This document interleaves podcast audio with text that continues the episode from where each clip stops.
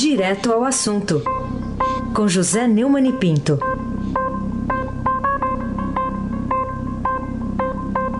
Neumann, bom dia. Bom dia, Raíssa Abac, o craque. Bom dia, Carolina Ercolim, tintim por tintim. Bom dia. Bom dia, Almirante Nelson e o seu pedalinho.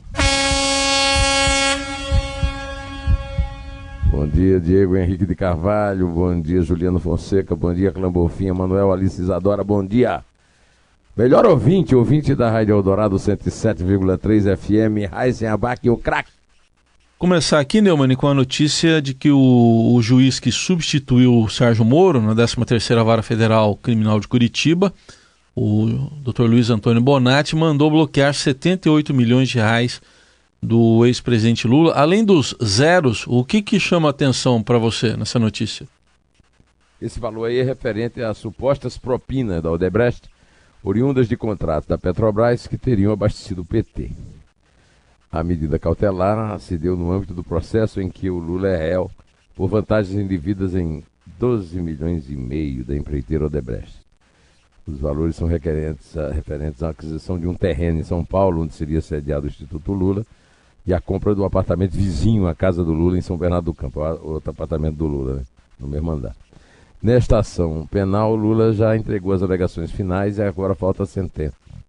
De acordo com o juiz, o bloqueio é decretado para garantir a reparação dos danos decorrentes do crime. Tratando-se de arresto ou sequestro de bens substitutivos, não tem relevância se os bens foram ou não adquiridos com recursos ilícitos, explicou Bonatti. O valor dos imóveis já sequestrados pela Justiça poderá ser descontado do bloqueio. A pergunta que se tem aí é o seguinte: de onde veio tanto dinheiro na atividade de sindicalista e dirigente partidário do Lula?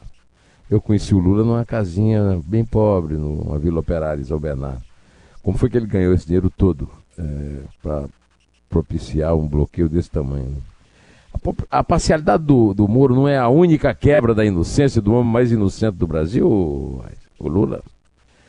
A Gabriela Hart já deu uma segunda condenação que o Monati mandou para o Tribunal Regional Federal é, da quarta região em Porto Alegre está agora em julgamento. E como é que fica a parceria, a narrativa da parceria Zanin e Gilmar na segunda turma, é, tentando de todas as maneiras soltar o Lula antes que ele seja condenado pelo TRF4? Carolina Ercolim, tintim por tintim.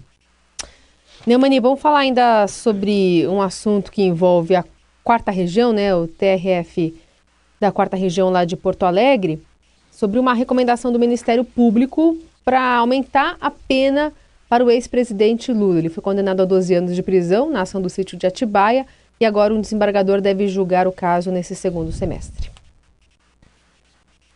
O procurador regional da República da quarta região, o Maurício Gotagiro, recomendou ao TRF4, chamado Tribunal da Lava Jato, que aumente a pena. O, na ação penal, que, em que o Lula foi condenado pela Gabriela Hart e que o juiz Luiz Antônio Monatti mandou lá para o TRF4. O Lula foi condenado a 12 anos e 11 meses de prisão pela, pela Gabriela Hart e a segunda instância agora decidirá essa sentença. Né? Ele foi sentenciado pelos supostos crimes de corrupção passiva e lavagem de dinheiro. O parecer de Gerum é mais um passo que está sendo dado para que ele seja julgado novamente pelo TRF4 e que complica toda aquela narrativa de tentar o Lula livre antes do tempo no, na segunda turma do Supremo, em que parece que ele vai ter três votos, pelo menos é o que praticamente anunciou o, o Celso de Mello, que votou contra a liberdade agora, mas já disse que esse voto não tem nada a ver com o outro, o que pode, segundo eu comentei mesmo ontem no meu vídeo no YouTube, a partir de informação colhida com o professor de Direito Modesto Carvalhosa, professor da USP, que pode torná-lo suspeito. O, o, decano pode se tornar suspeito porque ele anunciou o voto um mês antes. Né? O, o desembargador Leandro Paulsen, que acaba de assumir a presidência da oitava turma da corte, agora disse que o julgamento pode ocorrer ainda este ano. Vamos ver quando é que vai ocorrer. Aí se abaque o craque. Bom, outro caso que eu queria que você comentasse aqui é, foi uma decisão do, do relator lá no Tribunal Superior Eleitoral mandando abrir inquérito, né, seguir com a investigação sobre lavagem de dinheiro, Caixa 2, envolvendo o hoje senador pelo PT da Bahia, Jacques Wagner. O que, que acontece agora, Neumann? Ele vai ser julgado por esses supostos crimes cometidos nas eleições que ele ganhou para governador de 2006 e 2010, o ministro do, do Superior, Tribunal Superior Eleitoral, Tarcísio Vieira de Carvalho, acolheu o recurso ajuizado pelo Ministério Público Eleitoral e agora ele eh, muda de, de sintonia. Né? O, o, o Jacques Wagner se destacou recentemente em duas coisas. Primeiro, na audiência pública do Senado com o ministro da Justiça e Segurança Pública, o Sérgio Moro é, que ele perguntando ao Moro se não seria de bom tom é, se afastar do cargo e, e para responder a essas dúvidas todas aí do Intercept Brasil, e o Moro respondeu que se houver irregularidade ele sai. Né? A, a outra presença do Wagner é uma presença estranhíssima, né? que eu chamei a atenção ontem no meu comentário da TV Gazeta, no Jornal da Gazeta. Jacques Wagner, os deputados Paulo Pimenta e Paulo Teixeira, os senadores João Paulo e Humberto Costa e o ex-ministro da Justiça Zé Eduardo Martins Cardoso apareceram numa sessão da segunda turma é, que na véspera, e saiu em todos os jornais e veículos de comunicação, foi anunciada como que não seria debatido o habeas corpus por Lula, e no fim foi. É, ficamos é, perguntando se não faz parte essa presença dos seis desse conluio entre a defesa do Lula e dois ministros que estavam presentes na segunda turma, que os teriam avisado ou até mesmo convidado, né? O Gilmar Mendes, que eu estou chamando agora de Gilmal, né? E o Ricardo Lewandowski, o famoso Lewandowski. Carolina Ercolim, tintim por tintim. Neumani, vamos falar sobre é, Renan Calheiros, né, porque ele tem um papel importante na situação. Eu queria uma avaliação sua sobre se altera ou não a situação penal do ex-ministro da Justiça e ex-presidente do Senado, depois do depoimento de testemunha indicada pelo relator, né, o delator Ricardo Saldi, que é o executivo do grupo JF, fazendo reconhecimento dos seus assessores, aos quais teria entregue quase 4 milhões de reais. O único spoiler que eu não consigo fazer é esse. Quando é que o Renan, afinal, vai ser é, julgado no Supremo Tribunal Federal. Agora apareceu um amigo pessoal do Ricardo Saldi, que é figurinha notória, né? Figurinha carimbada. E o, o amigo do Ricardo Saldi, que é um cara chamado Durval Rodrigues da Costa, disse que há 20 anos, ele é amigo pessoal do Saldi. Né? É, há 20 anos é amigo do Saldi e agora, num depoimento, é, detalhou as supostas entregas é, de dinheiro, esse valor de 3 milhões e 800 mil reais, a pessoas que ele identificou. O, o, o Duval identificou, vendo fotos de assessores do Renan, as pessoas às quais ele entregou. E, e além desse reconhecimento de fotos, deu é, detalhes dos encontros. Né? E o spoiler continua no ar. Quando é que o Renan, afinal de contas, vai pagar pelo que ele responde na justiça. Ah, esse é abaque, o craque. Ô Neumann, vamos falar agora no uma decisão tomada ontem pelo Senado, aquele projeto que na origem era o das 10 medidas contra a corrupção de iniciativa popular, ficou engavetado dois anos, agora aprovado lá no Senado, incluindo abuso de autoridade. Para você, o que causou essa ressurreição, digamos assim, desse projeto? O Davi Alcolumbre, que em nada é diferente do Renan Calheiros, que ele venceu numa eleição fraudulenta e, e que ele arquivou, o próprio, é, o próprio beneficiário da eleição fraudulenta arquivou a investigação com a cumplicidade do senador Roberto Rocha, o relator, que é do PSDB do Maranhão. Então agora resolveu ressuscitar, né? Esse Alcolumbre resolveu ressuscitar essa lei é, do abuso da autoridade. O Deltan Dallagnol esperneou no, no, na, nas é, redes sociais. mas de nada adiantou, foi aprovado na, no Senado e voltou para a Câmara. Eu gostaria de ouvir, eh, se o Almirante Nelson me permite, o senador Álvaro Dias, do Podemos, que falou a respeito desse assunto. Vamos ouvir o senador, por favor, o Almirante. A gente já vai ouvir aqui o Álvaro Dias, está quase na agulha, está aqui na agulha, vamos lá não há como não afirmar tratar-se de uma tentativa de amedrontamento, de limitar a ação de investigadores e de julgadores, certamente com o objetivo de comprometer a Operação Lava Jato, dificultar o combate à corrupção. Isso aí, estou completamente de acordo com o senador Álvaro Dias, voltamos a ficar de acordo. E para completar apenas que o uso da Intercept é, das informações da Intercept é um uso bastante apressado. O próprio Supremo Tribunal Federal resolveu empurrar com a barriga esperando novas revelações e até agora as bombas só comparecem nas entrevistas do Glenn Greenwald. E até agora não apareceu nenhuma confirmação de autenticidade é, dos vazamentos, né, do, do, das mensagens vazadas. O, o Davi Alcolumbre é muito apressadinho, né? Carolina Ercolim, tintim por tintim. Neumani, militar com droga embaraça o governo, é o título da chamada do alto da primeira página do Estadão de hoje. Tem repercussão já. Hoje, o porta-voz da presidência da República, Otávio Rego Barros, já comentou, assim que desembarcou em Osaka, sobre o assunto, dizendo que é, o caso vai ser duramente investigado. O próprio ministro Sérgio Moro também já comentou, dizendo algo na mesma, na mesma toada. Por que, que a presidência da República ainda sofre no Brasil com esse tipo de constrangimento? Porque não tem um serviço de, informa de informação que preste. Os militares, que, aos quais restou ter os últimos serviços de informação, desde que o Collor fechou demagogicamente o Serviço Nacional de Informações, que era um, um elemento de informação importante da presidência da República, deixa o presidente completamente a pé. Aliás, é, a metáfora vale, porque três presidentes eh, tiveram em seus voos a presença do segundo sargento da aeronáutica, Manuel Silva Rodrigues, eh, preso por transportar drogas na bagagem. Né? Eh, no, ele estava no grupo dos militares que seguiram o Bolsonaro de Brasília a São Paulo em fevereiro do ano passado, deste ano, e também esteve em voos com o Temer e com a Dilma.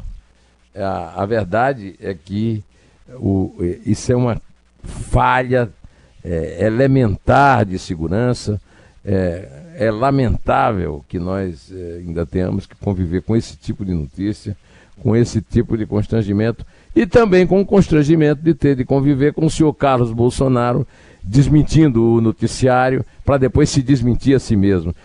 Quando é que nós vamos ter a bênção e a graça de não ter de conviver com o português deprimente e com o caráter bastante duvidoso do filho favorito do presidente?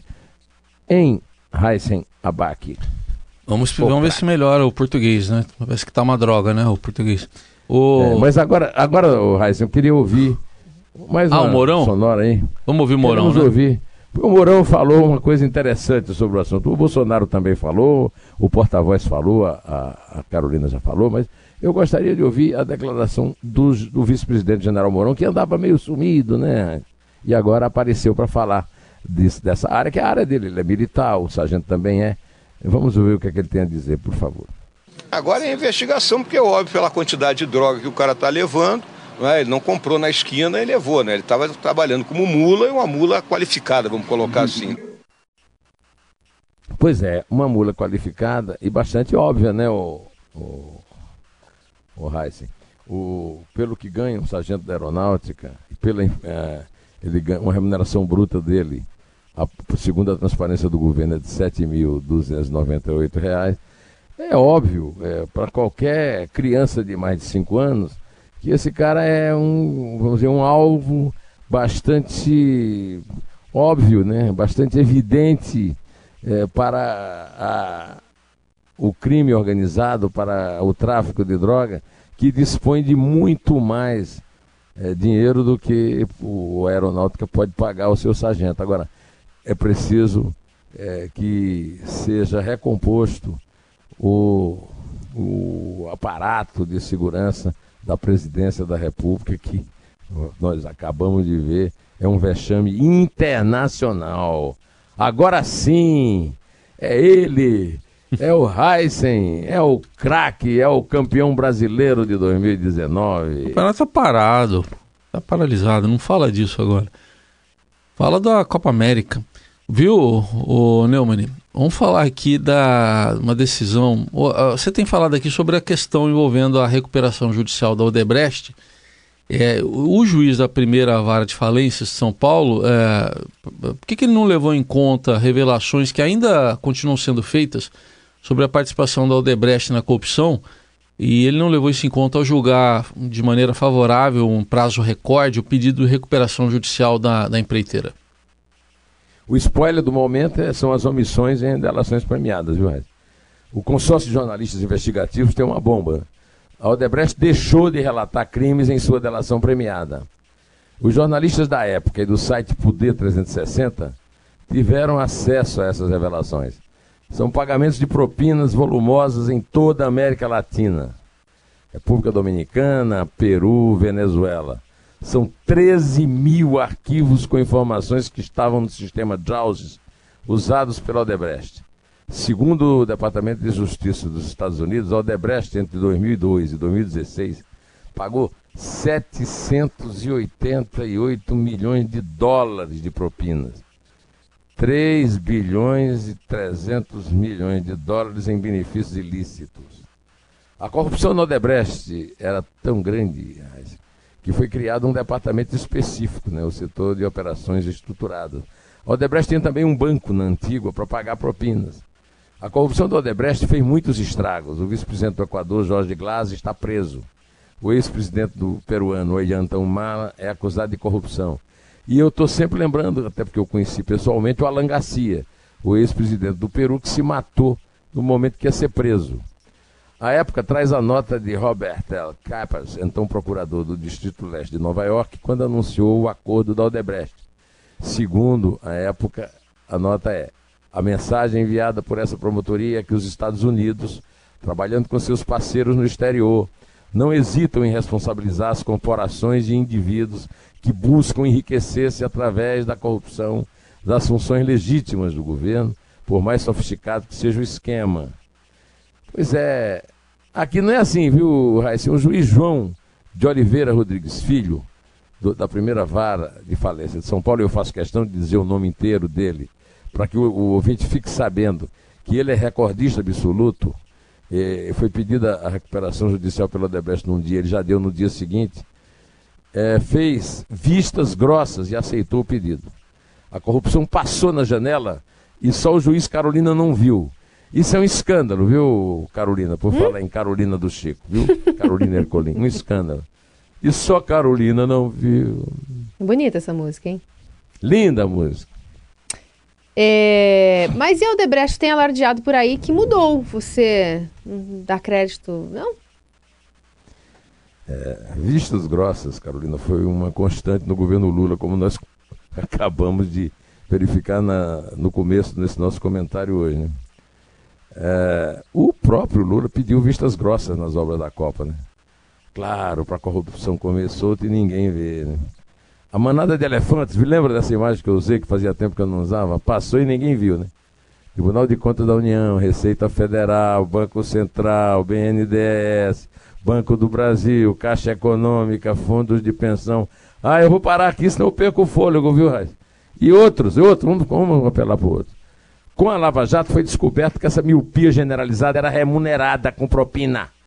A recuperação judicial da Odebrecht consiste em dar à corrupteira internacional o direito de não pagar os empréstimos que obteve a taxa subsidiada mediante corrupção para sobrar para os Odebrecht Marcelo e Emílio, para os bancos privados, para os advogados e sabe mais para quem.